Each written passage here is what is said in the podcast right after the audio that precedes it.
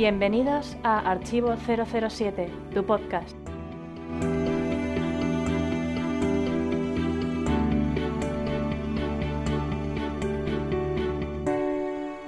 Hasta las nubes, sí, hasta las nubes tengo las expectativas de Spectre en este momento. Javier, ¿te ocurre a ti lo mismo?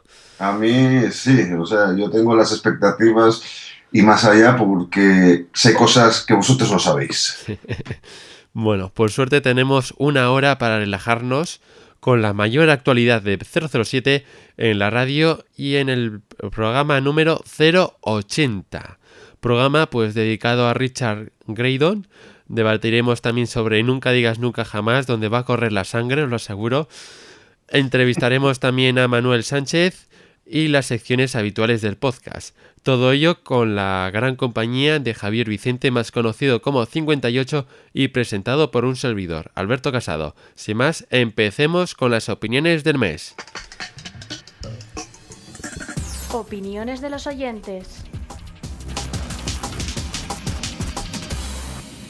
Han opinado eh, en el podcast anterior Pablo Arieta, 58, GGL007, Spectre y Miles Messervy. Donde han destacado la entrevista, el debate de Spectre y el discurso de M. La verdad es que salió un debate sobre Spectre muy, muy interesante. Sí, Lo sí. recomiendo.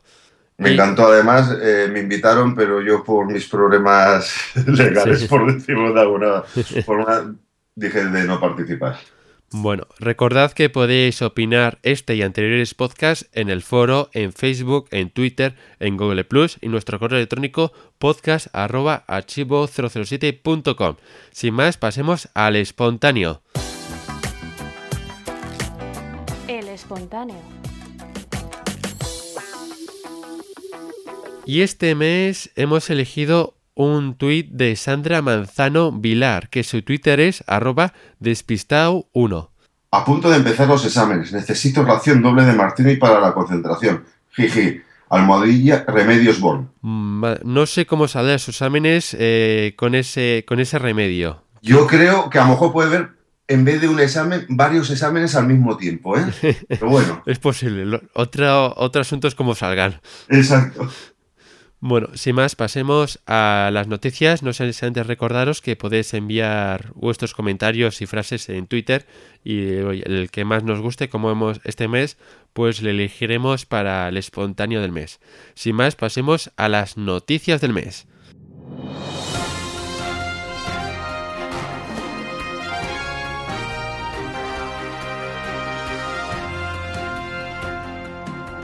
Noticias del mes.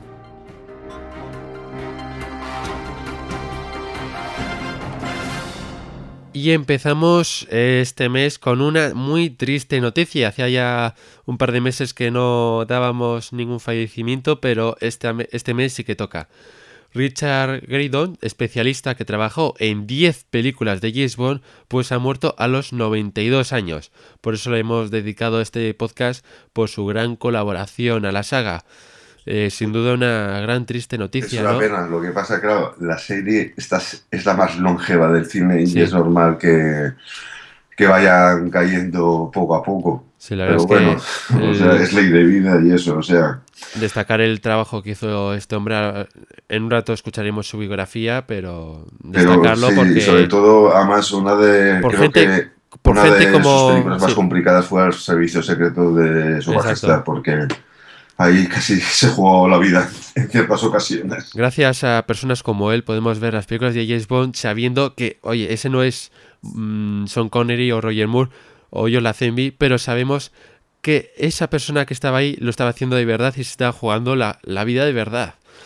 Es No- que esa es la riqueza de las películas Es- de, de, por- de James Bond, sí. o sea, Por gente como, como Richard Graydon, Graydon, que se jugó la, la vida un montón de, de veces en la saga y gracias a ese sacrificio, pues cada vez que vemos la saga la disfrutamos y muchísimo.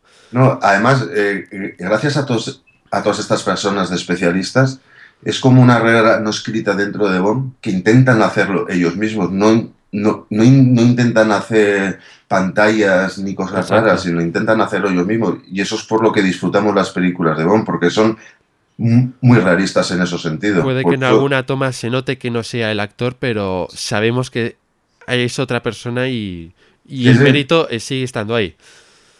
Bueno, seguimos. Judy Dench gana el premio Churchill de este año. La actriz que interpretó a, a M en Siete Aventuras de 007 ha sido honrada con el premio Churchill, el premio que lleva el nombre del primer ministro británico durante la guerra.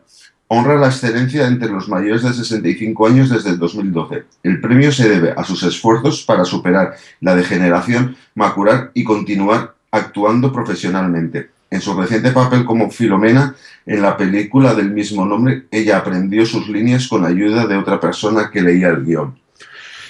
Pues es una magnífica noticia que a Judy Dench, la gran señora del teatro, como la denomino yo, eh, de Inglaterra, le sigan reconociendo.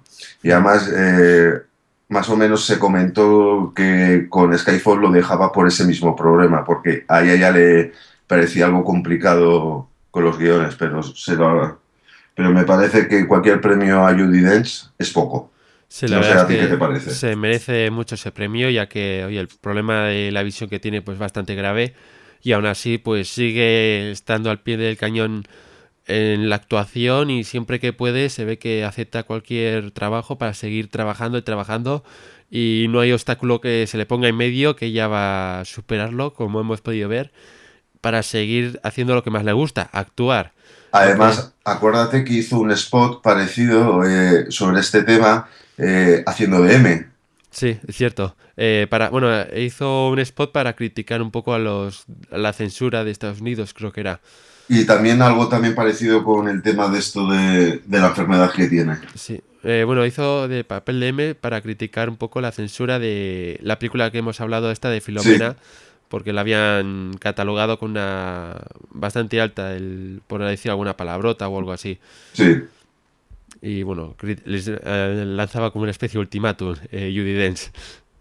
exacto, muy en su papel. Pero lo importante es que se la siga reconociendo porque, como yo digo, ahora mismo en la actualidad para mí es la gran señora del teatro inglés. Bueno, y seguimos ahora con otra gran noticia, sobre todo para la gente de España, ya que The Cynic 007 llegará a España. La exposición abrirá sus puertas en Madrid el 7 de mayo y permanecerá abierta hasta el 30 de agosto. La exhi- exhibición se centra en la influencia de Bond en el arte, la música, el estilo de vida, el diseño automo- automovilístico, los viajes, la tecnología y la moda en el curso de las pasadas cinco décadas pues sin duda una gran noticia y creo que en la convención iremos a visitarlo, ¿no es así? Sí, estamos, estamos hablando con ellos y vamos a intentar hacer algo para los para que los asistentes que vengan a, a la convención también puedan, puedan venir. Además, me parece una noticia fantástica que España existe en estos temas, porque normalmente una exposición de estas nunca llega a España ni nada, o sea, y me parece una, fantis- una fantástica noticia. Hay gente del foro que ya la fue a ver en su tiempo en, cuando estuvo en Inglaterra, cuando dice que es espectacular, es espectacular porque hay bocetos originales, eh, vestidos originales, gaches originales, de todo. De Yo todo. solo O pude sea, ver la de, bueno, solo la, de- la de los vehículos de James Bond, que ya flipé y ya viendo un poco de lo que contiene esta exposición es para alucinar.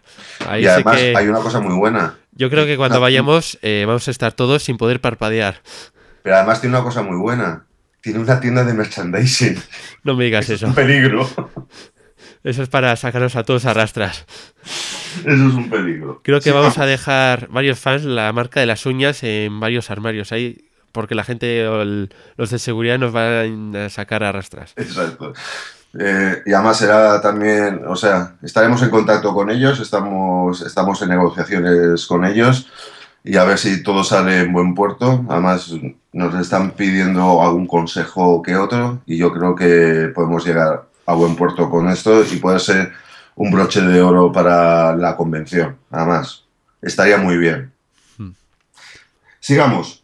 Pinball Studios empieza la construcción de su expansión en enero. Esto ampliará considerablemente la capacidad global del grupo para dar cabida a grandes películas, programas de televisión, comerciales y otras producciones basadas en pantallas en Pinball Studios. Los trabajos de construcción de la primera fase son cinco cines, diez talleres y oficinas de producción. Pues me parece una magnífica noticia. Eso significa que los estudios Pinewood están, están de buen año. Si Sí. van a ampliar, significa que van a hacer más talleres, más, más producciones, a lo mejor un nuevo, a lo mejor un nuevo stand para Bond. Sí, la verdad es que eso stage. a la saga de, magnífica noticia. de James Bond yo creo que vendrá bien ya no para Spectre sino para las siguientes películas, ya que gracias a esto pues tendrán, mm, digamos, eh, mm, estarán más cómodos para hacer mejor las películas y tendrán más recurs- recursos. Sí, para el que no sepa. Con lo cual, al final, mm, yo creo que nosotros saldremos beneficiados de este de esta mejora, ¿no? Para sí, y además, para el que no sepa lo, la grandeza de Pinball Studios, eh, es decir, que ahí se han ro- rodado grandes películas. La última que se ha estado rodando ahí ha sido el episodio 7 de la Guerra de las Galaxias. Sí, o también las tres del Hobbit. Exacto, la Star Hobbit. O la última que ha hecho Brad Pitt de Fury, o sea, que es un estudio muy importante a nivel mundial y sobre todo en el Reino Unido. Bueno, pues sin más, vamos a pasar a Bomb 24. Spoiler, spoiler, spoiler, alerta spoiler. Y empezamos ahora con la sección de Spectre, una película que cada vez que se habla de ella, pues hace que suma, suban mis expectativas cada vez más. Vamos a ver, empecemos con la ropa. Tom Ford sigue, seguirá asociado con 007, aunque no es de extrañar que continúa su asocia- asociación, los tabloide- tabloides británicos esperaban su, bueno, expresaban su in- indignación porque no regresaba Anthony Sinclair, el sastre de Sean Connery, como 007. Bueno, para mí en ambas situaciones me parecen dos astres muy buenos y creo que Tom Ford seguirá estando a la altura como ya lo estuvo en anteriores ocasiones. ¿Qué opinas? Yo como un poco de entendido de moda, que es en lo que trabajo, ¿sabes? O sea, eh, me parece que, a ver, es lo que dije, Tom Ford, eh, Tom Ford me parece un gran, un gran modista y, y Tom Ford ha marcado ya unas directrices de los trajes que todo el mundo ya empieza a copiar, o sea, y todo gracias a James Bond, o sea, es todo, va todo así, pero que se pongan que pongan indignación porque Anthony Sinclair no, si una marca característica de, Claire- de Craig es que siga Tom Ford, porque siga Tom Ford, no le veo más importancia. La verdad es que por lo menos para mí no, no me disgusta. Yo creo que No, bastante bien y Pasa que sí, es verdad que es para cierta persona muy fina de... porque un traje de Tom Ford son muy estrechos los trajes, o sea, es una persona que es ancha de arriba, pero, con, pero muy fino de cintura, ¿sabes? Por decirlo de alguna forma. Pero que son trajes muy, muy elegantes, muy elegantes. Imaginaos, imaginaos una cosa que el famoso, el famoso smoking que lució en, en, en- el anterior, ¿sabes? El- el smoking azul marino, ¿sabes? El Sí. que lucía James Bond. sí. Es ahora, ahora es una tendencia. Ahora, después de unos años, ya todo el mundo saca smokings azul marino copiados en el que se inspiró Casualidad. Tom Ford en Skyfall. Por eso te lo digo, o sea, Mm, parece- Entonces bueno, podemos ver que James Bond sigue creando tendencia. Siempre, siempre. Parece mentira, pero sigue creando tendencia. Seguimos. Y a mí esta, esta noticia me gusta mucho. Juego de Scalextri de las películas Spectre, confirmado. En el pack incluirán Aston Martin DB10 y lo que parece ser el Howard CX75. Además, la compañía también venderá una colección limitada de 4.500 unidades del Aston Martin DB10 por separado. A mí me encanta. Como tú sabrás que- y lo he sí, yo que tengo uno de-. El Skyfall, ¿no? El de Skyfall, además, mi hija y yo jugamos mucho con él porque le encanta. Me dice, papá, el, el de Gisbon, el de Gisbon. Entonces, Sí. entonces, además están muy divertidos, los coches están muy bien hechos. ¿Cuál, eh, cuál tenía, ¿Qué coches bomba. tenías? ¿El Aston Martin y el Land Rover? No, el otro. Tengo el, el Aston Martin y el DB. Y el de. Y, y- y el, y el de Quantum of Solas. Ah, vale, sí. Venía con esos dos. Es que había dos. Uno que venía con el Aston Martin y el Land Rover, y después otro que son coches un pelín más pequeños, para niños un pelín más pequeños, que con el que juego, que es, y venía el DBS. Bueno, yo tengo eh, desde hace poco una caja, eh, una edición limitada de, de que has dicho tú, el Aston Martin DB, Debes, bueno, el Aston Martin clásico. Sí, el, el DB5. El DB5, exacto. Y El Land el, Rover. y el Land Rover eh, para usar en Scalestric, una edición limitada. Pero bueno, no tengo ni pistas para jugar, de todas formas yo lo tengo un poco de... Lo voy a tener de coleccionista, de coleccionista porque no quiero que se rayen. Y como Pues es muy divertido, además el, bueno, con- grande, el, el que va con eso, tiene unas pistas donde se cruzan los coches, etcétera, y está bastante divertido. Sí, pero bueno, como no Veremos tengo... los precios, que esa es otra. Como no tengo no tengo las pistas, pues oye, las tendré solamente a disposición y así no se rayan.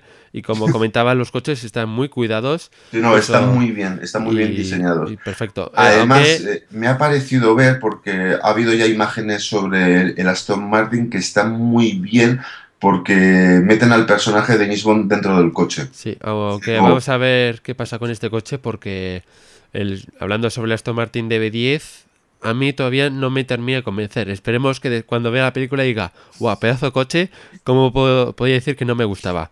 Eh, Ojalá, pero Nada más por- voy a decir que tiene su, su explicación.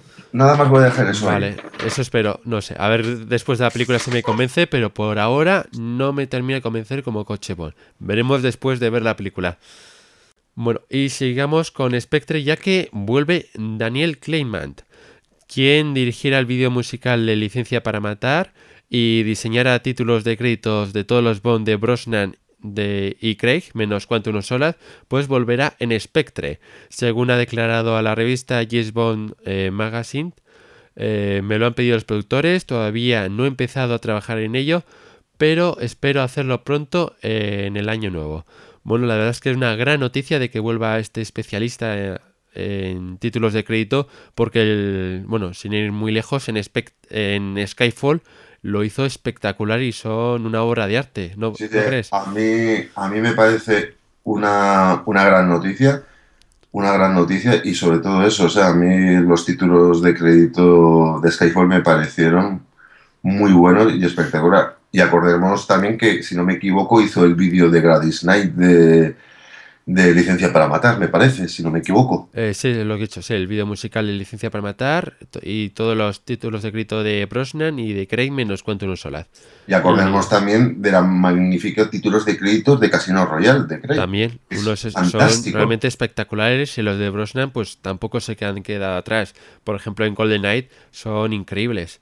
Por lo que parece ser, y es lo que dijo Sam Mendes y Craig, que querían volver más o menos a reunir el equipo que hizo Skyfall. Y más o Para menos mí, dentro, Los dentro temas- de la gente que se ha ido están volviendo los mismos. Para mí, Danny normal. Kleinman es el sucesor espiritual de, Para mí sí.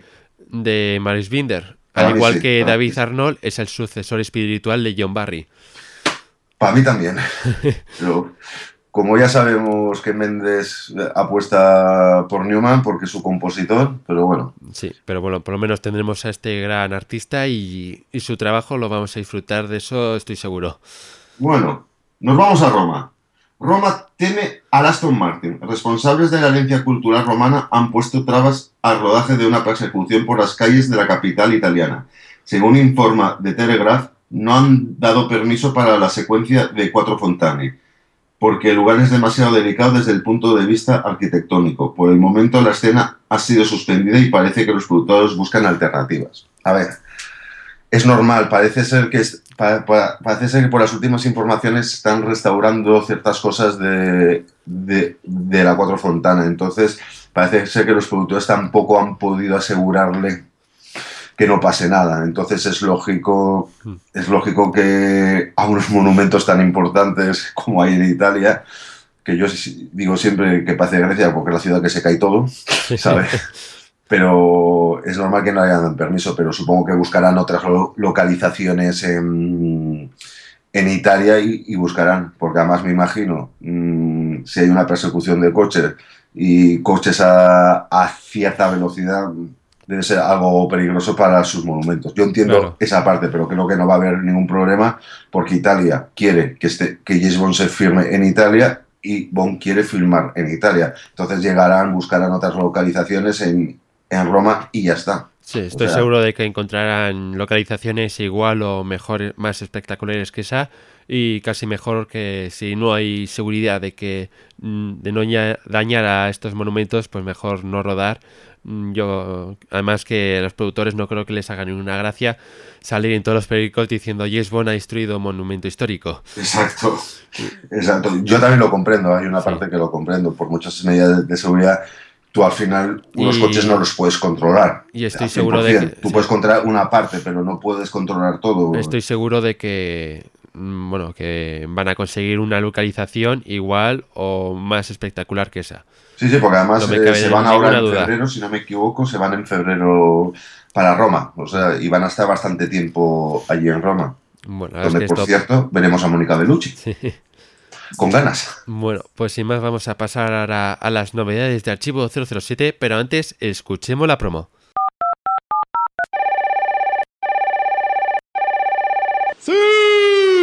Hola, buenos días. Le llamo del Club de Archivo 007. Tengo una solicitud pendiente para algún tal Cristiano Ronaldo. Y le llamaba para comprobar si todo es correcto. ¡Sí! Bien, pues felicidades, ya pertenece al mejor club de James Bond.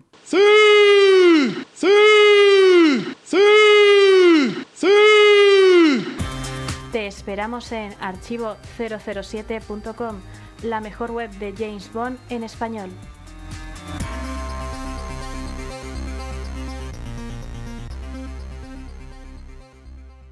Y este mes, si a Cristiano Ronaldo le parece bien, lanzamos el Club de Archivo 007.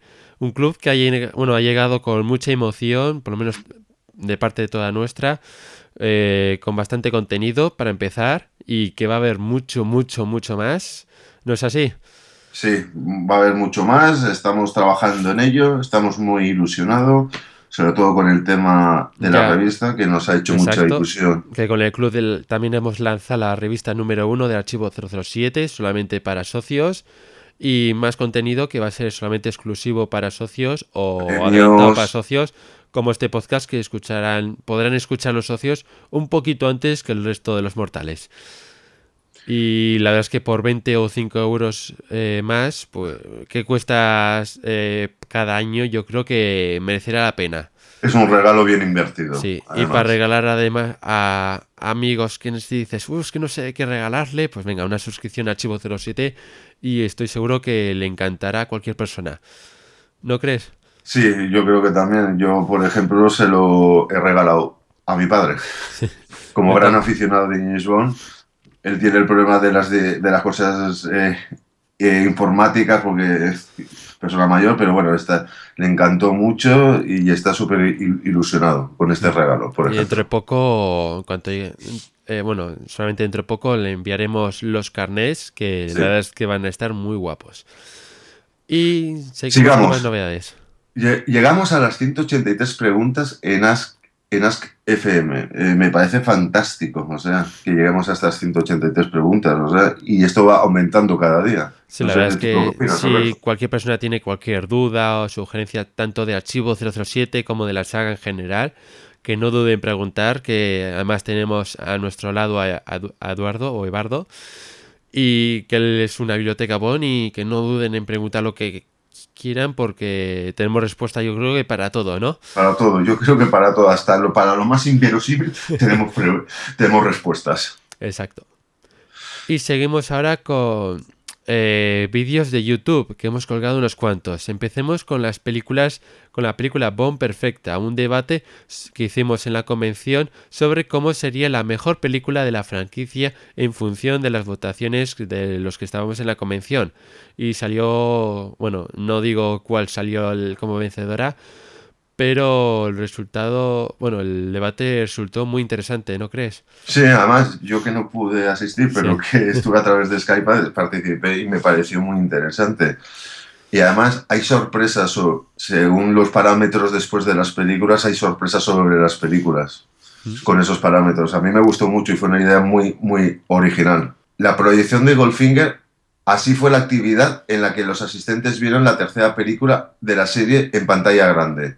Eso me parece que fue la primera vez que lo hemos hecho en la convención este año. Correcto, ahí bueno, se ve un pequeño vídeo donde entramos todos en el cine para ver Goldfinger y luego hicimos un pequeño debate y la verdad es que estuvo genial y oye, Yo creo que la gente Os recomiendo que veáis el- muy satisfecha de, de, de ver la proyección. Y recomiendo a todo el mundo que vea el vídeo, pues oye, para que nos pongáis cara y a todos los que estuvimos a la convención y... Y hasta alguien me ha comentado que casi hay momentos que la veis hasta en 3D. ¿eh? Me Sí, han ya comentado. que, por ejemplo, cuando eh, Objob lanza el sombrero, pues alguien hizo lo mismo con el, su propio sombrero. Por eso, por eso lo digo, por eso lo digo. Pero creo que fue que gustó mucho. Además, la sala estaba bien, estuvisteis cómodos, estuvisteis Exacto. bien. Era para Y vosotros, más o sea, para vídeos. vosotros. Y ahora también, y más vídeos, ahora también de la, decimos, eh, bueno, la dijimos esta microquedada en Santander, que tenemos un teaser, un anuncio bastante cómico en el evento que se celebró en Santander el pasado mes de noviembre, donde estamos, digamos, mo- todos moviéndonos de silla a la música de Benny Hill. Eso, eso, eso es fantástico, eso Sí. es fantástico. Lo importante que son las microquedadas, tanto las que hagáis vosotros como las que se quieran hacer por, por otra parte, porque eso sí, eso para mí seguirá diciendo que Bon está vivo aquí en España. Y seguimos, también en la decimosexta microquedada se hizo un juego de PowerPoint en, en el que los asistentes tenían que superar una serie de pequeños retos de reflejos, memoria, etcétera. ¿Cómo estuvo, Alberto? Pues está, estuvo muy bien, es un juego de PowerPoint, como lo dice el nombre, y pues oye, ahí más que conocimientos tienes que practicar un poco tus habilidades con el ratón de pulsar en tal sitio en tal momento y la verdad es que muy divertido. Y Yo aquí hacer una mención especial a Clark, a nuestro gran amigo Alberto, por todas las iniciativas y las imaginación que le pone a todos los juegos. Desde aquí, darle las gracias. Y otro, y hablando de juegos, otro juego también de la misma microquedada que se llamó Quantum of Question 3, que en una y dos partes, eh, donde dos pruebas en las que eh, los asistentes pues lanzaban nos lanzábamos preguntas entre sí, en concreto pues debíamos adivinar qué películas eh, observando un fotograma o escuchando fragmentos de música y segundos. Y la verdad es que ent- entre nosotros nos lo pusimos bastante complicado en algunas ocasiones y bastante divertido porque claro, eliges un fotograma en concreto, un 10 segundos de una música y tienes que detectar, tienes que detectar el resto de qué película estás hablando. Exacto, es como el juego que hace Clark para la convención en versión grande, que es lo mismo, música, fragmentos, eh, Claro, películas. la y ventaja es, que fantástico. como cada uno pues elige su fotograma y sus 10 segundos de música, él puede salir ahí cualquier película y todos participábamos, así que estaba estuvo genial, así que sin duda entrad dentro de, de este vídeo porque os recomiendo porque además podéis dar pause, pensar cuál es la respuesta y ver si habéis acertado. Así que también podéis jugar un poco desde casa. Y sin más, bueno, vamos a pasar ya a la biografía de Richard Graydon, el especialista que falleció hace poco de cine, que colaboró en grandes sagas como las de James Bond y se merece este honor, ¿no crees?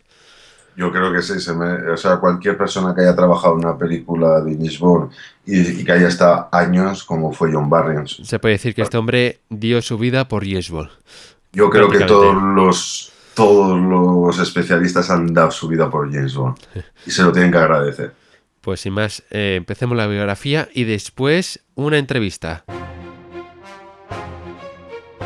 Biografía del mes.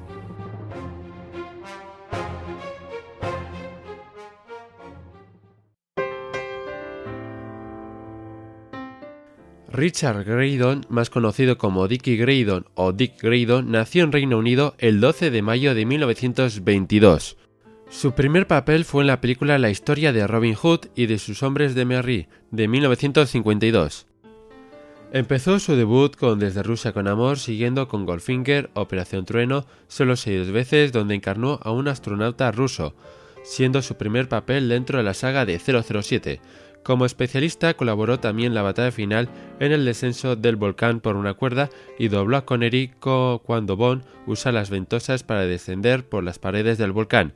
En el Servicio Secreto de Su Majestad dobló a Bond cuando éste se cuelga de los cables del teleférico.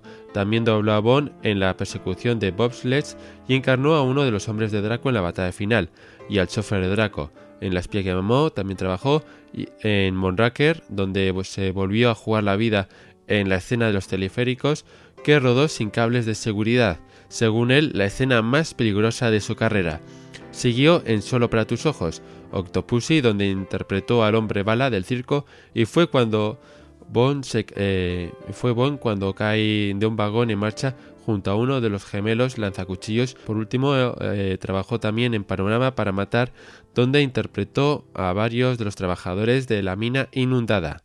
Fuera de la saga Bond destacaría en películas como Star Wars Episodio 4, Indiana Jones y el Arca Perdida o Batman. Trabajó en un total de 39 películas como especialista y 20 como actor. Falleció mientras dormía en el asilo de ancianos en Inglaterra en la noche del lunes del 22 de diciembre de 2014. Tenía 92 años. Desde Archivo 007 le dedicamos este podcast por su gran trabajo en la saga.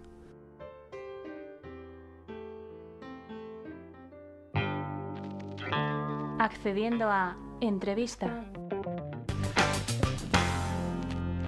Tenemos hoy el gusto de entrevistar a Manuel Sánchez, más conocido como Doctor Panecillo o Número 1, el cual ofreció su ayuda en asuntos legales para la creación del Club de Archivo 007, por lo que ha sido nombrado como miembro honorífico y queríamos hacerte pues algunas preguntas para conocerte un poco mejor y agradecerte tu esfuerzo. Antes de nada, Manuel, bienvenido.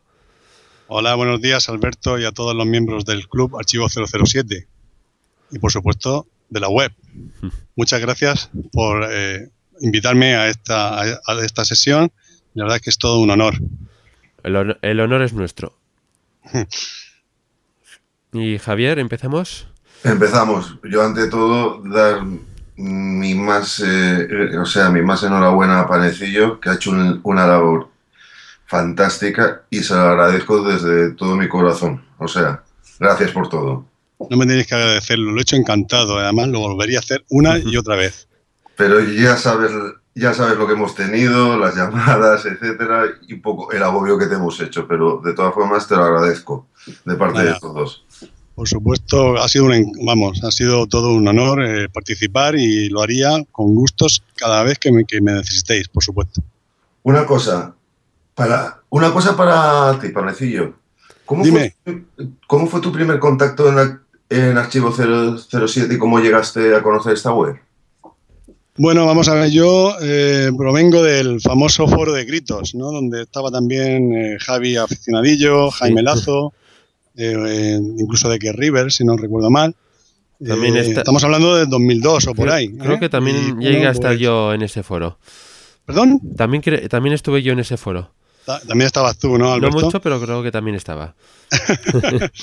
y, y, la verdad es que, bueno, pues eh, todos buscábamos un sitio en castellano, en español, donde poder eh, demostrar primero que éramos fans de Bond y que no éramos gente aislada, que no éramos personas raras, que, que bueno, pues estábamos eh, solos en el mundo, ¿no? En el mundo de 007.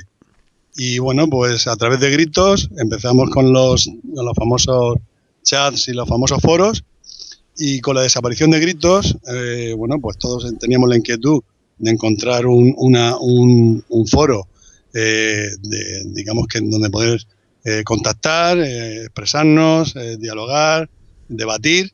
Y ahí fue donde contactamos con Archivo 007, que estaba yo creo que, que creándose realmente. Y bueno, pues fuimos totalmente recogidos, ¿no? Como se suele decir, y con, con, vamos, encantados de estar en, en, el foro. Digamos que tu principal motivo de conocer Archivo 07 fue gracias a su foro. Sí, sí, por supuesto. Bueno, la verdad es que sí, es un sitio bastante bueno para la reunión y claro, antes no había como las redes sociales que tenemos ahora de Facebook y Twitter. Hombre, y la verdad claro. es que, sobre todo antes, pues el foro gozaba de una gran salud.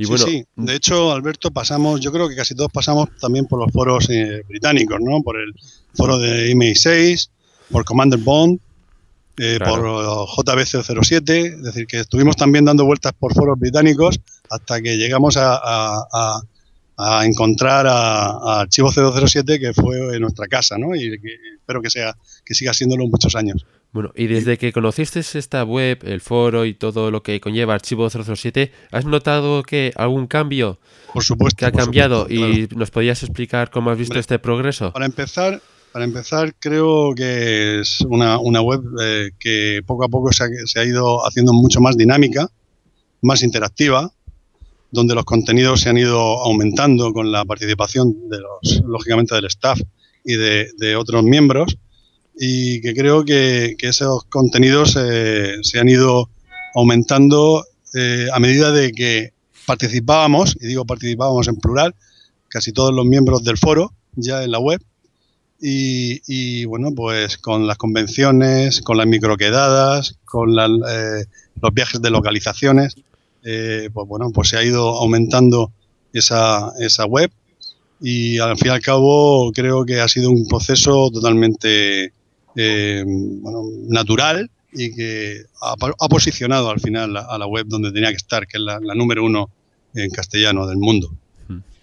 Y con todo esto, de ampliar nuestro, nuestras vistas, etcétera. ¿Cómo reaccionaste al conocer la noticia del club? Hombre, yo creo que, que, lo del club es una, es una idea que creo que casi todo fan de Bond siempre ha llegado a pasar por su mente. Es decir, ha podido tenerlo, ¿no? Es decir, ojalá fuera yo el que creara el, un club de, de, de, 007 en España, que al fin y al cabo pues no, no se prodiga mucho. Eh, no es que seamos personas muy raras, pero bueno, eh, hay otras, otras aficiones de otros, de otros fans que sí que tienen sus clubes desde hace muchísimos años.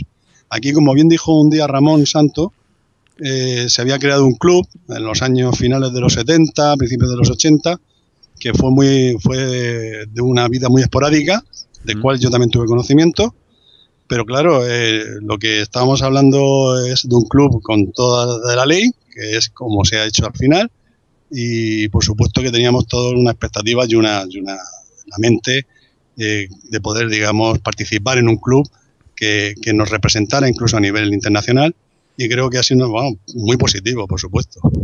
Bueno, yo además creo que somos más gente de la, de la que somos, lo que pasa es que están escondidos, o sea...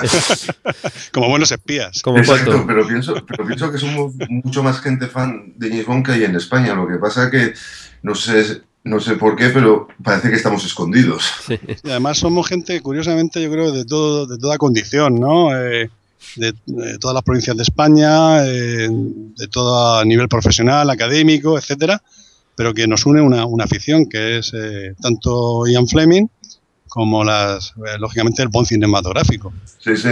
Eso mismo le preguntaron una vez a Joan en una entrevista que cuál era, cómo era el participante y le dijo que no podía hacer un participante tal, o sea, que había de, todas las clases, o sea. Sí, no hay un perfil específico. Sí. Bueno, ¿y te lleva mucho tiempo crear este club? ¿Y si has tenido algún contratiempo legal?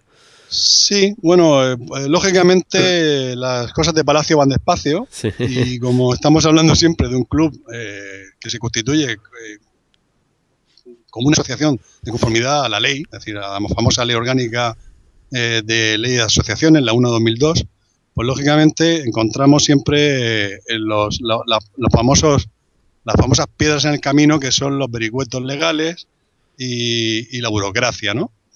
Eh, bueno, yo eh, más o menos hemos ha sido un, parto, si se puede, si me permite esa expresión, de unos 6, 7, 8 meses, en los cuales, pues bueno, pues hemos tenido que hacer muchísimos borradores de, los estatutos, teniendo en cuenta que había que, que adaptar nuestra eh, idiosincrasia, nuestra filosofía a lo que es la propia ley, a todo lo que exige la, la legislación vigente y también, bueno, pues con la característica de que es un club eh, internacional, aunque eh, esté constituido, registrado en España, pero que tiene una, proyección internacional, con lo cual, pues bueno, pues siempre hay algunas mm, pequeñas pegas que teníamos que limar y, al final, pues se redujo nada más que, digamos, a, lo que es la, la ¿cómo explicarme? Eh, la incorporación de los menores, por ejemplo, en el club, que bueno, pues hemos tenido que hay que hacer muchísimos eh, arcos de iglesia para poder adaptarlos. Y al final, pues bueno, pues a través de, ciertos matices legales, pues podríamos eh, participar de una forma u otra, pero no en el club, sino sí en, en, el, en, el, en, la web. Y bueno, pues por otro lado también, pues eh, los fines y actividades, ¿no? Que es, digamos, la base del club, ¿no? Del poder promover, estudiar, difundir todo lo relacionado con Ian Fleming, con James Bond, con, eh, también con la obra literaria, la cinematográfica eh, fomentar el contacto entre fans, que es lo principal, ¿eh? y por supuesto el coleccionismo de todo tipo de, objetos, eh, de ámbito cultural, social, también el posibilitar el acceso de los socios y simpatizantes a cualquier oferta relacionada con el personaje, la asistencia y organización de eventos, las ponencias, charlas, debates. Y también hay un tema que todavía nos está dando vuelta a la cabeza que nos ronda, que es el famoso, los famosos copyrights y derechos de, imagen de 007 que sabemos que están muy protegidos y que bueno pues tenemos que encajar en nuestra en nuestra web en nuestra en nuestro club y en la revista no que es uno de, de los grandes proyectos ¿no? del, del club 007 y con todo esto cómo estás viendo el inicio del club pues con muchísima ilusión eso por supuesto no eh, tengo una ilusión absoluta de que el club funcione que sea al fin y al cabo la legitimación de las aspiraciones de los fans eh, ante, ante incluso a la propia productora, hacia la E.ON, hacia Sony, poder dirigirnos a ellos de una forma eh, con todas las de la ley legítima y aspirar a otros, digamos, por esas vías a otros eventos, los cuales sin ese club Archivo 007 no podríamos alcanzar ni, ni llegar, ¿no? Bueno, ¿y qué, mejor, qué mejoras propondrías a nuestra nueva comunidad? ¿A qué nos puedes criticar si quieres? No, yo creo que, el, No te cortes, no te cortes. El movimiento se demuestra andando, ¿no? Como se suele decir.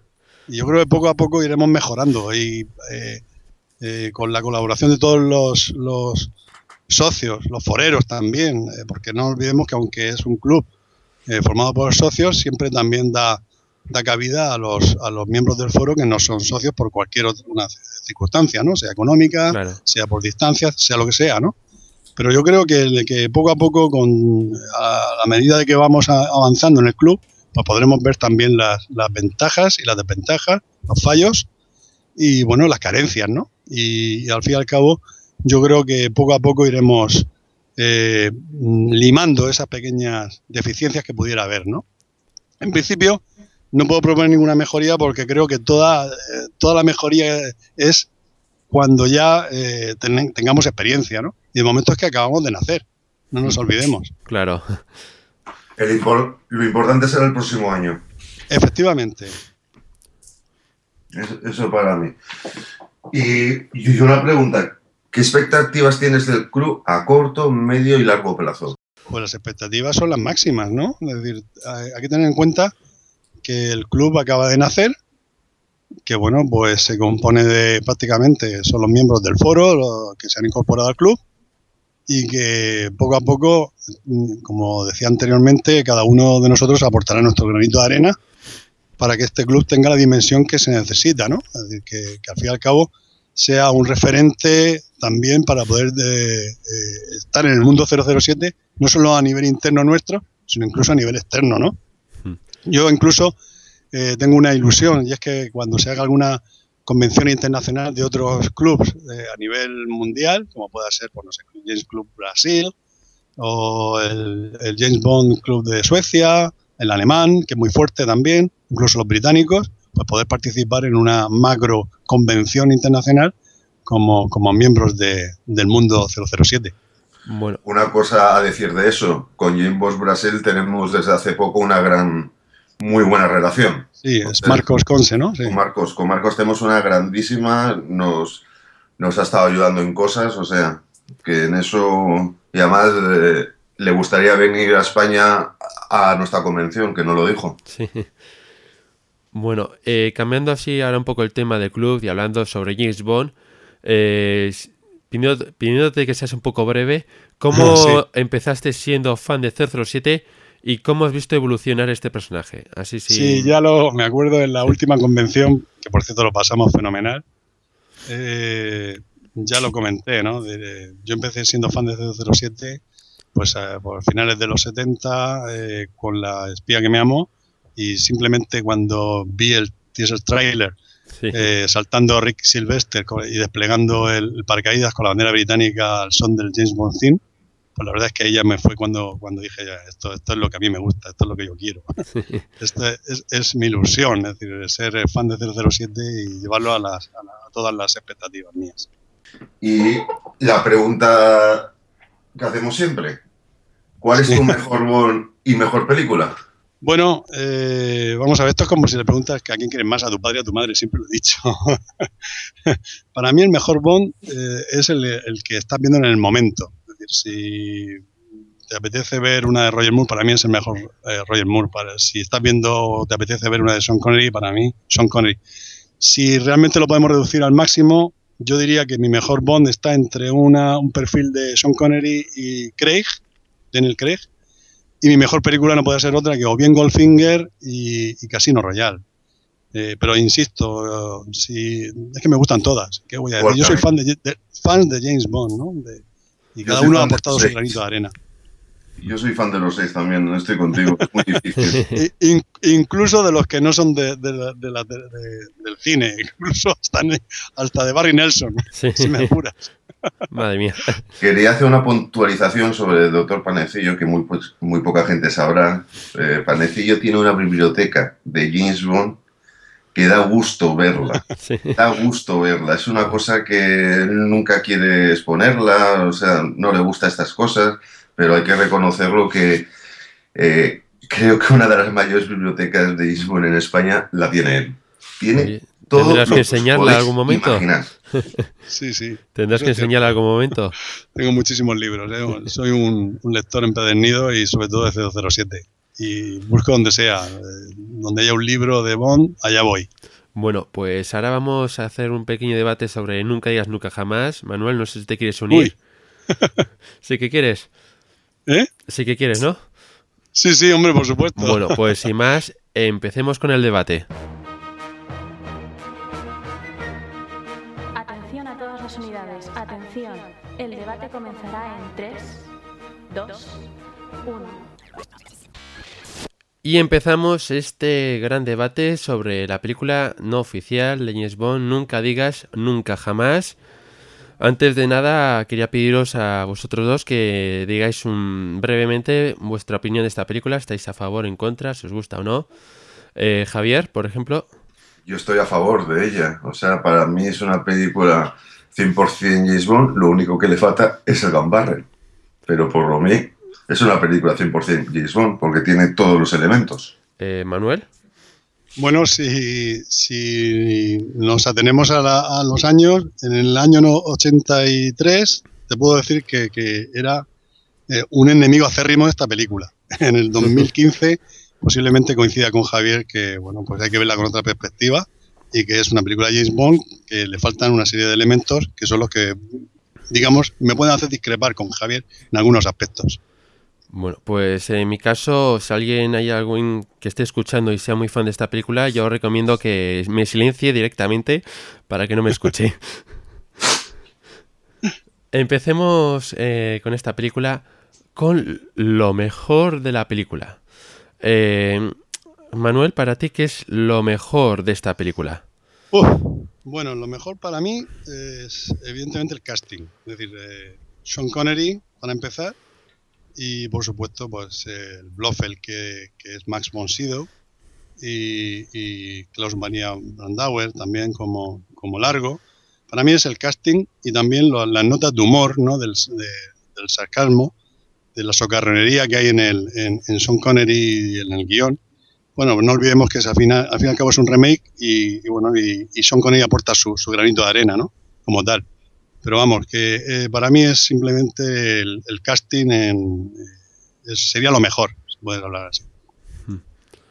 Eh, Javier, ¿para ti qué sería lo mejor de esta película? Para mí, las localizaciones, los gaches um, y sobre todo los actores. O sea, tanto Sin Connery, que está fantásticamente bien, como Klaus Maria que Brandauer me parece que hace un papel de villano muy bueno y las dos actrices, tanto Bárbara Carrera como, como Kim Basinger. Además, eh, se dio una casualidad, si no me equivoco más, que Bárbara Carrera estuvo a punto de ser eh, la protagonista en Octopussy con otro guion, o sea, sí. este, se, se, da una casualidad así que iba a ser, porque Octopussy entre ella iba a ser a Viena y habían contactado ya con Bárbara Carrera hasta que al final lo cambiaron. Pero en general tiene todo lo que tiene que tener una película de, de James Bond, para mí. Bueno, en Bueno. mi caso. A en mí, mi- hombre, lo de los gadgets no está mal. Eh, también coincido con- eh, contigo, bueno, que las localizaciones son realmente eh, espectaculares. Aunque sí, insisto, para mí lo mejor sería el casting y, y, bueno, pues mis respetos al, a- al resto de, de comentarios que has hecho. Bueno, eh, Esto, es- esto, esto es de gustos. bueno, yo en mi caso voy a. Por voy a- supuesto, para eso se debate. Exacto. Bueno, en mi caso voy a terminar bastante pronto en lo mejor de la película, porque para mí lo mejor de la película es Octopussy. Ya que si no fuera por esta película, eh, como ya sabréis, seguramente Roger Moore, bueno, Brooklyn no había insistido tanto en que volvía Roger Moore, en lo que me parece a mí una actuación como Bond perfecta, y me habría disgustado bastante que no hubiera regresado una nueva película. Y gracias a Nunca digas nunca jamás, tenemos Octopussy con Roger Moore. Para mí, Sí, sin sí. duda, eso es lo mejor de esta película. Y curiosamente, además, eh, nunca llega nunca jamás perdió la guerra de, de taquilla. ¿eh? Sí, sí, no, Exacto. Eso, eso está claro. Eso Bueno. está claro, pero gracias a, a ella también tenemos otra película de Bond.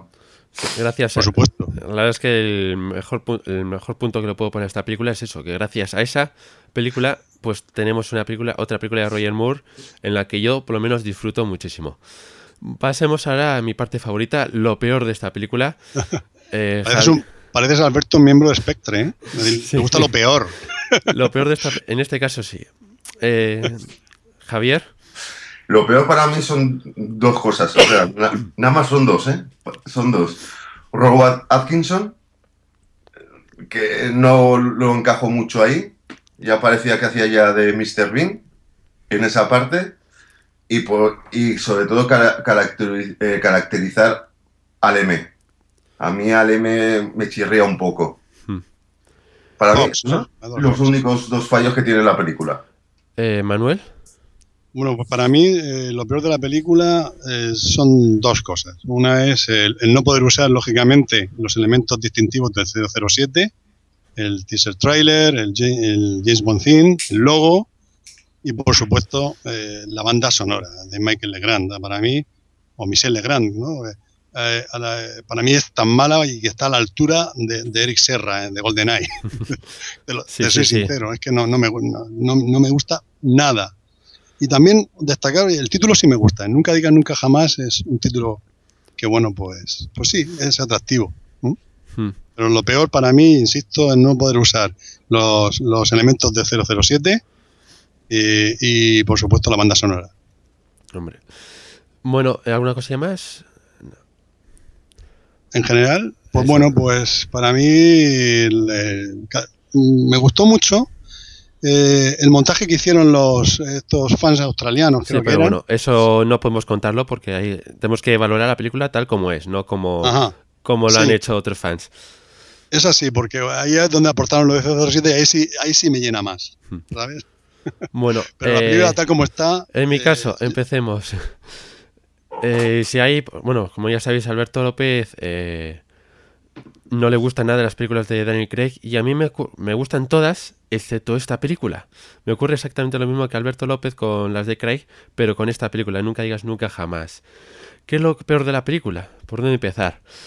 Eh, lo que por cierto, lo que comentabas de Robert Atkinson, curiosamente estuve a punto de añadirlo como de lo mejor de la película para mí. Aunque no- al final no lo terminé añadiendo porque la verdad es que, es que no es que esté muy bien, pero para mí es que el- lo mejor de toda, la- casi lo mejor de la, toda la película. Empecemos. Lo peor, para mí Son Connery está fatal en esta película.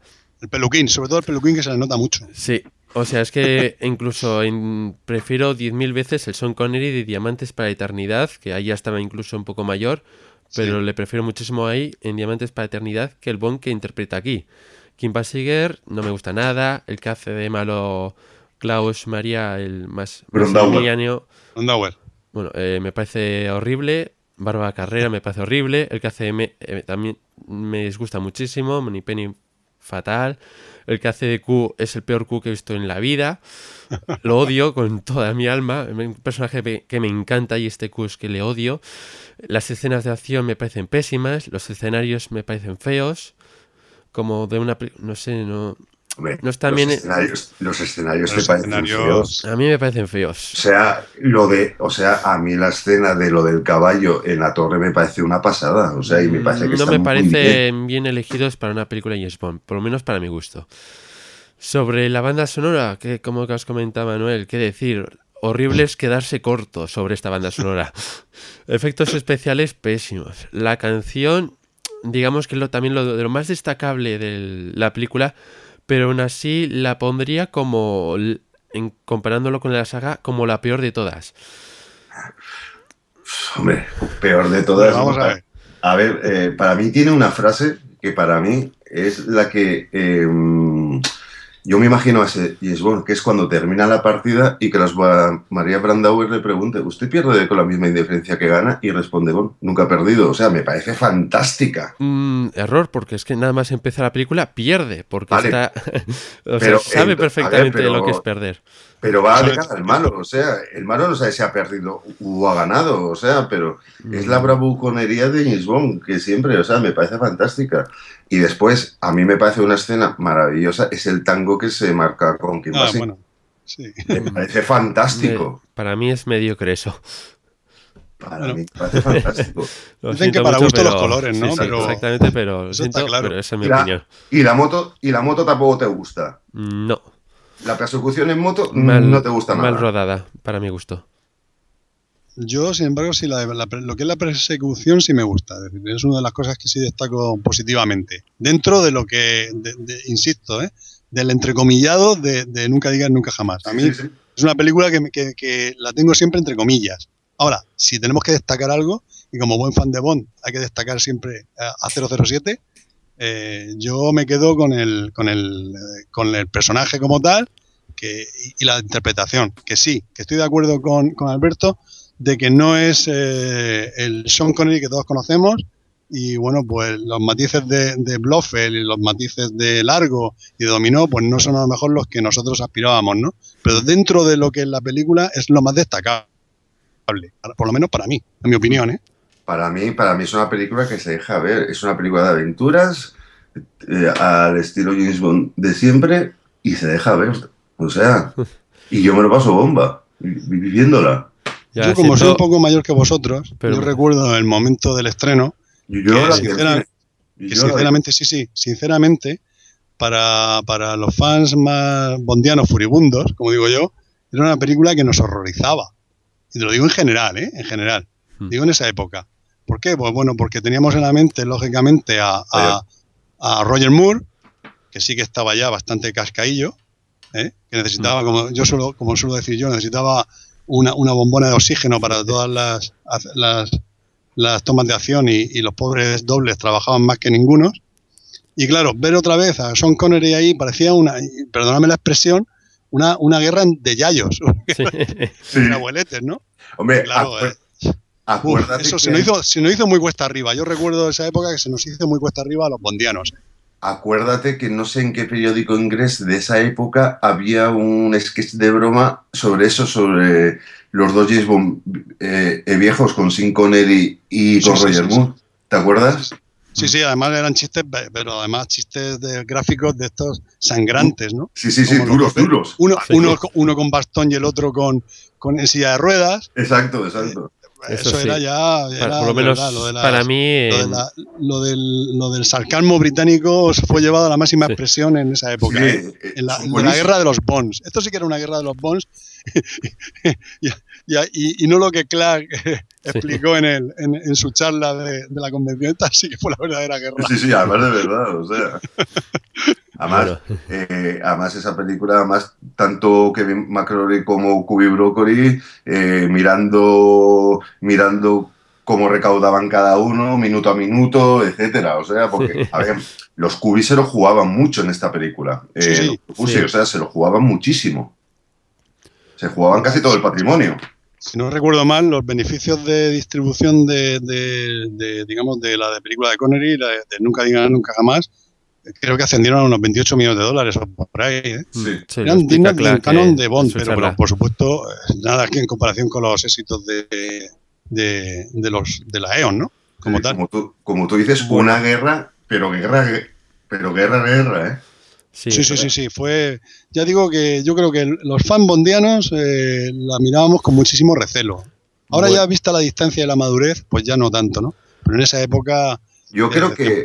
Y Alberto se va a poner las manos en, la cabeza, pero yo creo que a Nunca Digas Nunca Jamás le ha pasado como a 007 al servicio de su majestad, salvando la distancia. sí, no. sí, sí, estoy de acuerdo contigo. Totalmente en el momento, En el momento, eh, ¿qué es esto? Pero luego con el paso de tiempo, totalmente no se ve tan mal esa película. ¿eh? Totalmente en desacuerdo.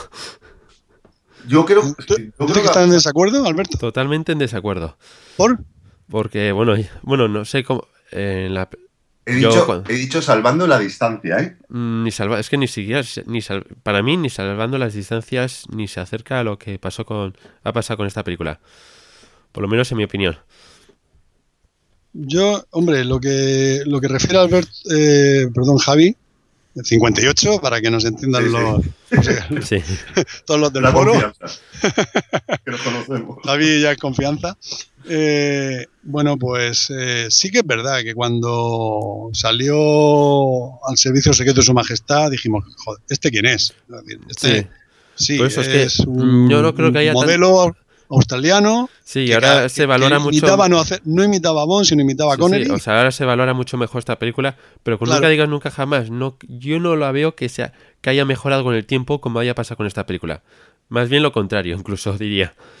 ¿Sí? Yo diría hasta eso, que está empeorado. Eso es que a lo mejor lo vemos ya con, con demasiado ojo bondiano. Por lo menos para. Yo lo, veo, vemos ya que somos. Yo por lo menos la veo. Ya vemos hasta las cosas positivas. Yo cuando la veo, la veo que está empeorado. El famoso vídeo de estos chicos que se pusieron las 23 películas Y, hacían, y hacían una clasificación, o sea, y la, y la puntuaban. Y nunca digas nunca jamás, no salía mal parada, ¿eh? Mm. con el paso del tiempo. ¿eh? Estarían ya dormidos o un poco atontados, digo yo. bueno, no lo sé. Pero Esa se es mi la explicación. después de Octopussy, ¿eh? Esa es mi explicación. Exacto. Hombre, a mí, ¿sabéis? Hay una cosa que, eh, que me hace, o sea, que me gusta mucho de la película. Es un guiño, pero es un guiño a España. Cuando se la juegan a España, os acordáis del juego que es como la ah, máquina. Sí. sí. de las máquinas, sí. De la máquina. Y sale España, que se juega ah, el dominar España. A mí me, me, pareció un guiño que, a mí me encanta, o sea, porque salimos nosotros, o sea, no por nada del otro mundo. bueno, la siguiente pregunta era, quería saber cuáles son vuestros motivos por los que consideréis que esta película debería ser o no ser parte de la saga.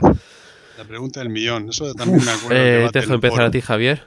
A ver, para mí debía ser parte de la saga porque es una película de James Bond porque coges cualquier libro y además si vas al Tachen, que para, muchos lo, consideramos como la Biblia de James Bond, para muchos, te la pone como una película de James Bond. O sea, ¿está James Bond? Sí. ¿Está sin Connery? Sí.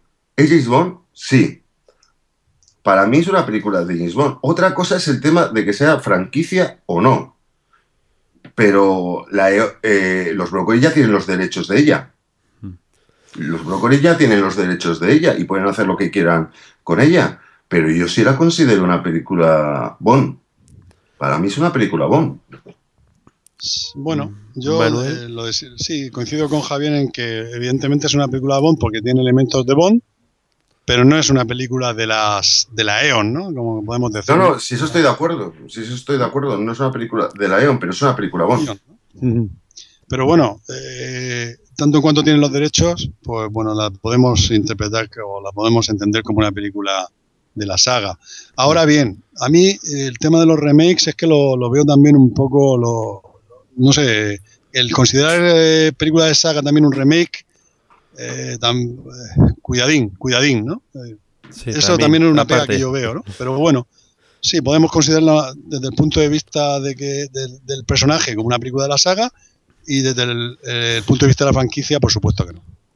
Bueno, en mi Porque opinión. Si no, para mí, no tendría que. o sea, entonces, ¿por qué la sacan en los libros? Bueno, muchos la sacan como las rarezas, ¿eh? Como, dentro de, como un punto ahí aparte. Sí, muchos libros lo sacan como, como un punto de aparte. ¿eh? Los británicos siguen muy reacios a incorporarla, ¿eh? Pero tú sabes por qué. ¿Eh? Porque es americana. Porque es americana, sí, puede ser también. Pero bueno, en cualquier caso, eh, hay que respetar también la, la opinión de, de los Sí, no, que- no, sí, sí, sí. sí. Bueno, no en mi- digo lo contrario. en mi opinión, mí sí eh, la veo como sí. una película de Bond. En mi opinión, yo creo que la saga Bond, el secreto de la saga Bond está en la esencia Bond. Una esencia que se ha conseguido gracias a la gran familia donde podríamos decir que el padre es el gran brócoli y en que, tre- en que entre todos, pues año tras año han ido creando fantásticas películas. No siempre han sido los mismos, ya que como en cualquier familia, pues la gente va, se vie- viene, vuelve, algunos no vuelven, pero bueno, lo que no se va es siempre es la esencia de James Bond. ¿Por qué creo que esta película no debe considerarse parte de la saga? Incluso es que ni siquiera la consideraría como una película de James Bond.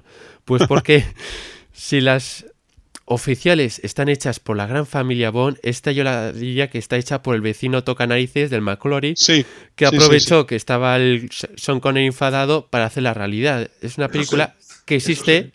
Para mí solo existe porque Sean Connery está enfadado con el señor Broccoli. Si no, es que Sí, sí, sí. no existiría No. para nada.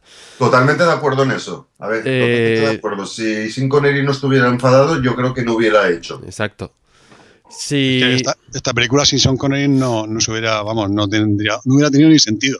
Claro, porque el reclamo era Sin Connery en esta Y sigo, película. claro. No, era, no, no había otra cosa. Sin Connery vuelve a ser Bond. Exacto. Era Sigo. el reclamo. Si se unieron dos elementos peligrosísimos, que fue Kevin McClory y, y, y Connery. Y sigo. Eso ya, eso Sí. fue un, un- un, digamos, como se suele decir vulgarmente, eh, el, el enemigo de mi, de mi enemigo es mi amigo. Exacto. Y ahí se unieron los dos y, y dijeron, vamos a por los brócolis y, bueno, vamos a, a hacerle la puñeta, si quiere llamarse así. ¿Cómo? Pues bueno, pues al fin y al cabo, sacando una película que, que, eh, fíjate que en el año 2015 estamos debatiendo. Exacto. Bueno, Fíjate si habrá, si habrá traído habrá traído cola, que estamos en el 2015 debatiendo todavía. Y por, además, eh, si, si Never Say Never Again es una, una película de, con, la de Bond. condición, con la condición que Kevin McClory ya fue productor en Operación Trueno. Exacto. Claro, claro, sí. Al fin y al Sí, cabo sí, es el remake, es el- los derechos ¿no? que tenía, ¿no? Exacto. Bueno, y siguiendo, eh, y si- imaginaos que las películas de Austin Power cambiamos el nombre del protagonista y Oh. se llamara James Bond. ¿Sería eso una película de James Bond? No, no, no, vamos o para nada. si vamos. cogemos un personaje, ese personaje español llamado Torrente le llamamos James Bond, ¿se tendrían que considerar películas de 007? Si En os parece a mí... No lo no. mismo, ¿eh? No lo mismo. no, Si, a- si os parece excesivo, a mí me ocurre exactamente lo mismo con Nunca digas nunca jamás. Por el hecho de llamarse James Bond y no tiene... Primero, Torrente no puede hacer eso porque no tiene los derechos. Ya, pero bueno, quitando eso, o sea, no tiene... no, no, para- no, no, quitando no. Sí. Es la parte fundamental de todo el lío de Kevin McCrory Sí, pero con bueno, los yo me refiero a eso. eh, o sea, eso a mí me ocurre con Nunca digas nunca jamás. Por el hecho de llamarse James Bond, para mí no tiene nada que ver con las películas que tanto queremos de 007. Y para mí decir que Nunca digas nunca jamás es eh, parte de la saga, para mí sería como desprestigiar el trabajo de grandes artistas como Ken Adams, John Barry, Maurice Binder, David Arnold, Terry Jones, John Glenn, Vic Armstrong, Danny Clayman y así un largo etcétera. Decir que nunca digas nunca jamás es parte de la saga por el hecho de estar Sean Connery y que el protagonista sea James Bond es para mí una falta de respeto a toda esta gente y un insulto a toda esta gente y sobre todo al propio y al gran Albert R. Broccoli. Vale, entonces Por los menos libros mí. de James Gardner tampoco son para ti James Bond. Sí, No son películas. hay Claro, en porque- cuenta. Lo No escribe es- otro. No son No, libros, no son los libros de Ian Fleming. Vale, pues por eso. Entonces no es James es- Bond. O sea, por lo menos para mí es ¿Me bueno, entiendes, lo que te quieres decir? ¿Me entiendes lo que te quiero decir? A ver, eh, quiero si decir la familia es Ian Fleming, todo eso, James Garner y los demás que han hecho y, y los de Carta Blanca no son James Bond. Sí, Geoffrey Weir. Claro, si es que si A nos ver. ponemos así muy tan puntillosos, al fin y al cabo. yo me refiero a es que, que, tampoco, tampoco para mí la saga Bond por desgracia, no solo eterno, ni, Ken- ni queda Adams será eterno. eh, y tendremos que aceptar también, pues bueno, pues los nuevos eh, eh, elementos que se incorporan a la saga, ¿no? lo que Y decir es posiblemente que ese debate que estamos este debate que estamos teniendo con, con nunca digas nunca jamás eh, dentro de la propia saga la estamos teniendo con, Craig. Y Skyfall no por ejemplo. es que en, con las de Craig sigo viendo que sigue estando la esencia Bond, cosa que no veo en esta. Yo es Porque que a para- Connery sí le veo la esencia Bond. Es que, eh, por ejemplo, decir que ves la esencia Bond sin tener esos nombres detrás, esa gente que está detrás de la saga Bond, para mí es una falta de respeto. O sea, Ya. para mí, James Bond no solamente son que salga Sean Connery y se llame James Bond. Para mí es toda la gente que está detrás Pero trabajando Alberto, y que eso hay un problema, porque entonces todas las sagas te va a aparecer, porque ahora con las guerras de las galaxias tampoco es, es Star Wars. Si ya no la dije Lucas, ya no es Star Wars. Claro, es lo que vengo a decir. es No lo sé. Es que es Yo, subjetivo, yo te estoy o sea, hablando de James Bond en este caso. No, no, pero, no, pero es para hacer un, un paralelismo. Y te vuelvo a las novelas. Si ya no las escribe Ian Fleming, ya no son novelas de James Bond. Te pregunto. Yo te una estoy- cosa. Es que en la Sí, sí, para la mí, yo te estoy hablando no de los libros, sino de las películas. Para mí las películas es eso. Para mí las Pero, películas Alberto, es Alberto cómo sigue la familia. Si, si para Eon Productions y la United Artists, ¿no? Que fue la distribuidora de la serie oficial muchos años, ¿no? Sí. Eh, lo tomaron como una, un, un verdadero rival y pusieron toda la, toda la carne en el asador con Octopussy, sería porque es que entendían el peligro que representaba Connery y resucitando a Bond. Y, Vale. y al fin y al cabo lo entendían como si fuera eh, eh, directamente James Bond, ¿no? Vale. Y si ahora, no, llega- no lo hubieran ni tomado en cuenta. vale. y ahora llegando a ese punto, ¿por qué entonces los Broccoli compran los derechos y los tienen ahora de Nunca digas nunca jamás? Bueno, eh, en ese punto yo creo que la tienen, más que los brócolis, la tienen sobre todo la Fox. Y para que no les dé más problemas y no tener Pero si más ya no tienen ningún problema. Ya tienen O sea, todos los Y derechos. fijaos un poco cómo ha estado marginada. Sí, sí, pero ahora mismo, ahora mismo la EON tiene los derechos. Sí, pero mm, no es que la trate muy bien. O sea, la tiene más que nada. Ven aquí, te tenemos para que Vale. te tenemos escondido una- dentro de una caja en un sótano lo más profundo posible y no te queremos ver. ¿Vale? Pero si tú no la quieres ver, que tú no la tienes. Ya, pero es que ellos ya la, que decir, la tienen más que nada para librar, para olvidarse de ella. Yo la veo, de, Pero- yo lo veo de ese modo. Pero es que si tú tienes los derechos, entonces, ¿para qué la quieres? Dímelo, ¿para qué la quieres? Para olvidarse final- de ella. Al final la EON en parte reconoce que es, que es una parte de James Bond. Mala o buena, pero es una parte Pero de es que James Bond. la tienen, yo- en mi opinión, es que es como si se la quitas a tu vecino, no porque te guste, sino por hacerle rabiar y para meterle en lo más profundo, en el sótano más profundo que encuentres. Ya verás cómo saquen una edición. Imaginaos que saquen una edición con ella. Eh, lo du- lo no, imposible, es que lo veo imposible eso. Ya te digo, yo, eso no va a pasar nunca.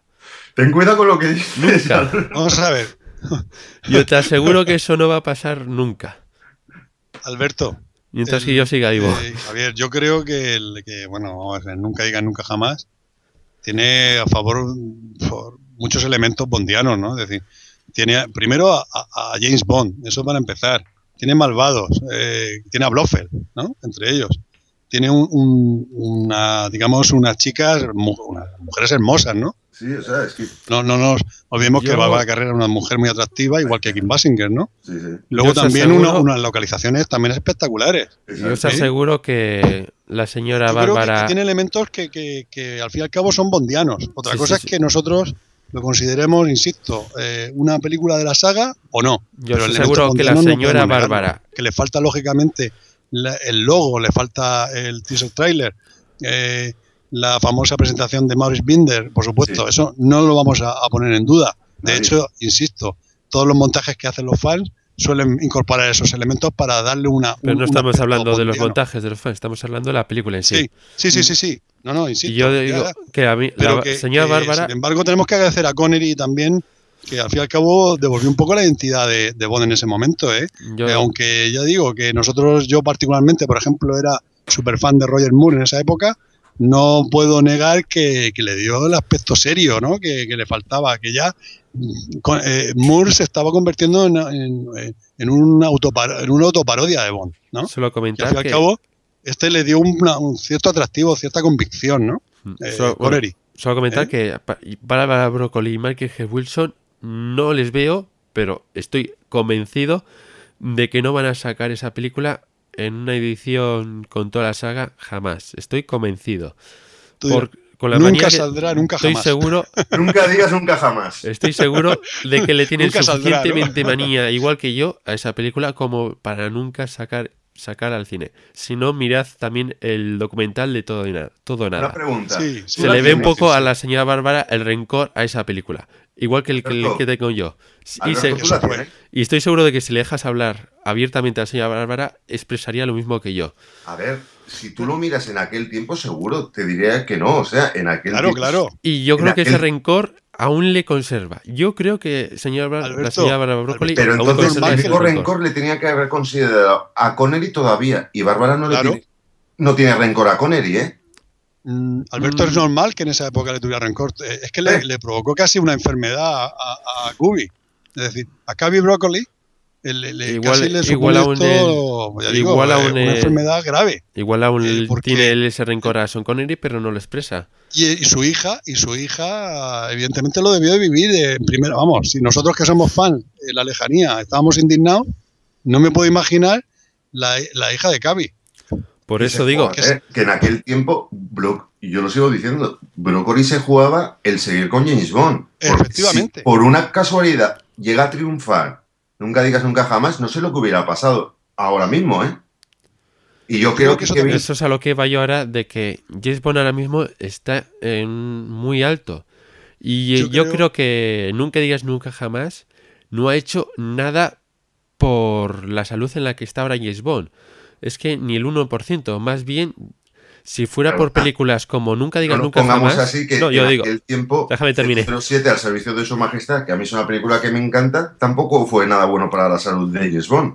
pero ha favorecido más tarde. Yo creo que para mí nunca Claro. digas nunca jamás. Espera, déjame termine. Os aseguro que por películas como si llega a ver mm, si fueran películas como esta, para yo creo que la saga habría terminado y ahora mismo sería un cadáver. Para eh, mí, nunca digas nunca jamás no tiene más valor. Ya termino. ¿eh? Que cualquier fan hecho por cualquier film hecho por un fan de 007. Solo por el hecho, por lo menos no, para mí. No, no, espera, espera que termine. Hecho solo por el hecho de Station Connery. Si no, recordáis también el capítulo de Alfred Hitchcock presenta donde sale George Lazenby haciendo de. James Bond. Entonces Sí. también se tendría que considerar como película de James Bond. O en Boa Trip, donde sale Roger Moore como agente secreto que ha cambiado de gustos sexuales. También tendría que considerarse como una película de la saga. ¿Acaso crees eso? Y Yo Casino no. Royale, Yo no. La del 67, dice. claro, Casino Royale 67. Por Al ejemplo, final son películas de Bond. para mí del no. 54 de Nelson. Exacto, es que es película de Bond. Por, Es bueno, una película de Bond. por lo menos es. Bueno, yo os he dejado. Esa es mi opinión y la verdad es que. Alberto, tú has dicho, has empezado diciendo que eh, lo positivo de, de Nunca digas nunca jamás fue relanzar la saga porque al fin y al cabo pusieron toda la carne en asador con, con Octopussy, ¿no? Eh, digamos que gracias a esta película, Broccoli se esforzó más en que Roger Moore regresara a la saga. O Simplemente posiblemente eso. le tengamos que agradecer que siga, que hubiera seguido la saga en esa época. Exacto. sí.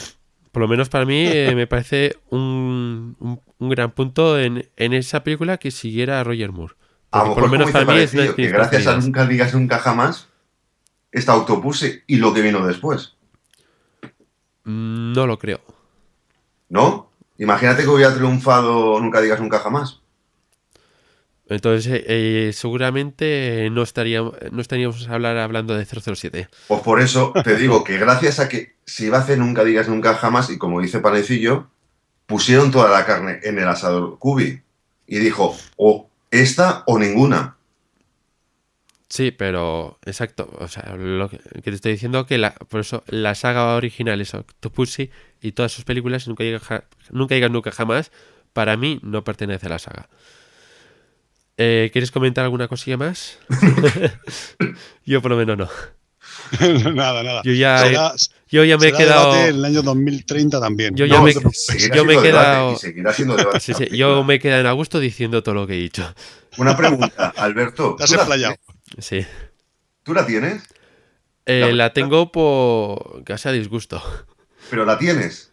Es solo una edición y, y fue No, la, es la que no. más. Es la, no, te especifico, el- la, una edición es la que más se tarda en tener. Pero al final la tienes. ¿Y por qué la tienes? Mm, No lo sé. Ah, porque, Porque al final También tengo, también tengo Chiti Chiti Bam Bam. Por allá un festival. Mm, Vale, no, No es dejémoslo un- ahí. por el caso de tener una película no quiere decir que sea que signifique algo. No, no, yo nada más es, es una pregunta que te he hecho. No, yo te digo, también tengo Chiti Chiti Chiti Chiti Bam Bam. Yo también la tengo. Bueno, seguimos, eh, Manuel. ¿Octopussy o nunca digas nunca jamás? ¿Con cuál te quedarías? Hombre, yo. Así rápidamente. Octopussy. Octopussy. Eh, mm, Javier, A ver, yo con las dos. no, tienes que elegir una. No, no puedo. si tuvieras eh, a vida o muerte que elegir una, tú ya joder. tienes que elegir en una tarde enseñar a alguien, una persona, una película. Octopussy nunca digas nunca jamás. ¿Cuál ¿Puedo, le puedo pondrías? elegir la la espía que me amó? No, tienes que elegir una de esas dos películas. No, a ver, a ver. Si es así, o sea, eh, porque saga de, eh, porque pertenece a la franquicia de James Bond, elegiría Octopussy. Vale. A ver, eso sí, pero yo, pero si me dices, si me dices de eh, elegir, de cuál te gusta, de cuál prefieres las dos. Bueno, pues en mi caso ya os imagináis cuál elegir una película con que casi me duermo y que cada vez que veo me pregunte qué estoy haciendo viendo esta película, si podía estar, no sé, clavándome chinchetas en los ojos. O una película 100% Bond, una, peli- una película que tiene representa para mí el 100% de lo que es el personaje, llena de emoción, una gran historia, grandes actores, momentos únicos. Claramente pues ya os imagináis que para mí Octopussy, Octopussy, Octopussy. Y, pu- y te voy a decir una cosa. Puede ser que nunca digas nunca jamás, y lo digo así, me van a caer palos por esto, puede ser mejor que alguna película de la franquicia. ¿eh? Para mí, ni una. Para mí. Puede ser mejor que alguna película de la franquicia. Para- personalmente, para mí esa sería incluso peor que Casino Royale del 67. O sea, Bueno, ya sabéis que Spectra tiene eh, elementos de, de nunca digas nunca jamás. A Blofeld, Más ¿Eh? bien lo veo como elementos de Operación Trueno. ¿eh? bueno, Que para mí esa me encanta. Pero bueno, Operación Trono te encanta y, y- y nunca digas nunca jamás, ¿no? Mm, Exacto. porque es un remake. No es porque Claro. sea un remake, porque cuando la vi es que ni siquiera sabía que era un remake y os aseguro que eh, dije, esta tiene que ser de las malas. Las la primera porque tiene que ser de las, las malas, malas, malas. Pero bueno, vamos a terminar ya el debate. Eh, ¿Quieres comentar alguna cosa más, eh, No. Javier? no, hombre. Vale. Eh, eh, que yo nada más que eso lo mismo que lo considero una película Bond que no que no está dentro de la franquicia pero para mí se- para mí seguirá siendo una película Bond Yo siento si me he ce- he cedido mucho con este debate, pero que si algún día mi hija me pregunta y qué es eso de nunca digas jamás le dirá verdad es una película que cuando se enfadó sin Connery la hizo en contra de los de los brócoli y ya está. Yo les aseguro que lo siento mucho por la gente que le gusta esta película, pero es mi opinión y siento si me he expresado, he sido demasiado duro con ella. no Muy- ha sido muy vehemente, muy vehemente. no Pero, pero lo siento Un- mucho, un- pero es mi opinión. pero un debate así gusta Bueno, eh, Manuel, mm, antes de nada, eh, antes de terminar este debate, muchas gracias por estar en este podcast. No sé si ha sido tu, Ha sido- tu estreno en los podcasts. Como dicen, como hay una, la frase famosa de un señor que todos conocemos, me llena de orgullo y satisfacción Sí. haber participado en el podcast. Ha sido un- una, una experiencia in- inolvidable. Un abrazo muy fuerte a todos, en especial al staff, a Joan, a ti, a Crack, a Eduardo, a, a 58, a todos los fans, eh, compañeros del foro, a Santo, a Aficionadillo, a, a todos realmente, y que me tenéis a vuestra disposición para lo que necesitéis. Y estoy deseando, sinceramente, que llegue la próxima convención para poder seguir el debate. De Ah, acuerdo. Con eso nada más de decir una pequeña historia, ya estamos en ello. Ya estamos en ello. De acuerdo. Pues sin más, vamos a pasar a la encuesta del mes. Encuesta del mes. El mes anterior eh, os preguntábamos en una encuesta sobre qué creéis, eh, cómo creéis que resultará la taquilla de Spectre, esa gran película que se estrenará a finales de este año, en noviembre, y la primera opción que os dábamos era superará la recaudación de Skyfall. Obtuvo 79 votos, lo que equivale el 51% de los votos. Nada mal. La segunda eh, con un 42% de los votos y 65 votos, decidieron que se acercara al récord de Skyfall. En tercera opción era alcanzará la cifra de Casino Royale, lo que obtuvo 10 votos, lo que equivale el 6% de los votos. Como cuarta opción, por debajo de Casino Royale, con dos votos, lo que equivale al 1%. Por último, eh, fracaso total, como el hombre de la pistola de oro, cero votos, o sea, el 0% de los votos. Sin duda me ha sorprendido mucho cómo está la gente con, es- con Spectra, Spectre, porque los, el, optimisto es- el, el optimismo con esta película está ahora mismo por las nubes, por lo que se puede ver con estos votos.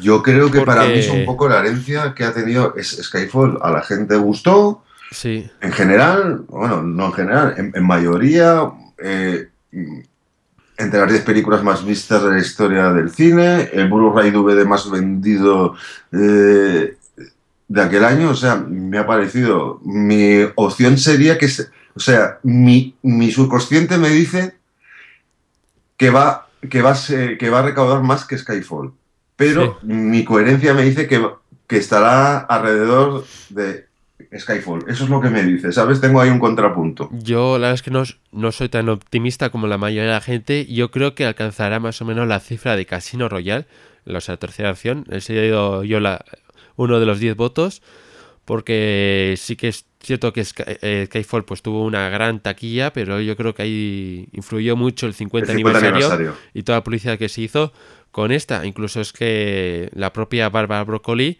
ha confesado de que, oye, que, que no creen que vayan a superar ni de lejos eh, la, la taquilla de Skyfall.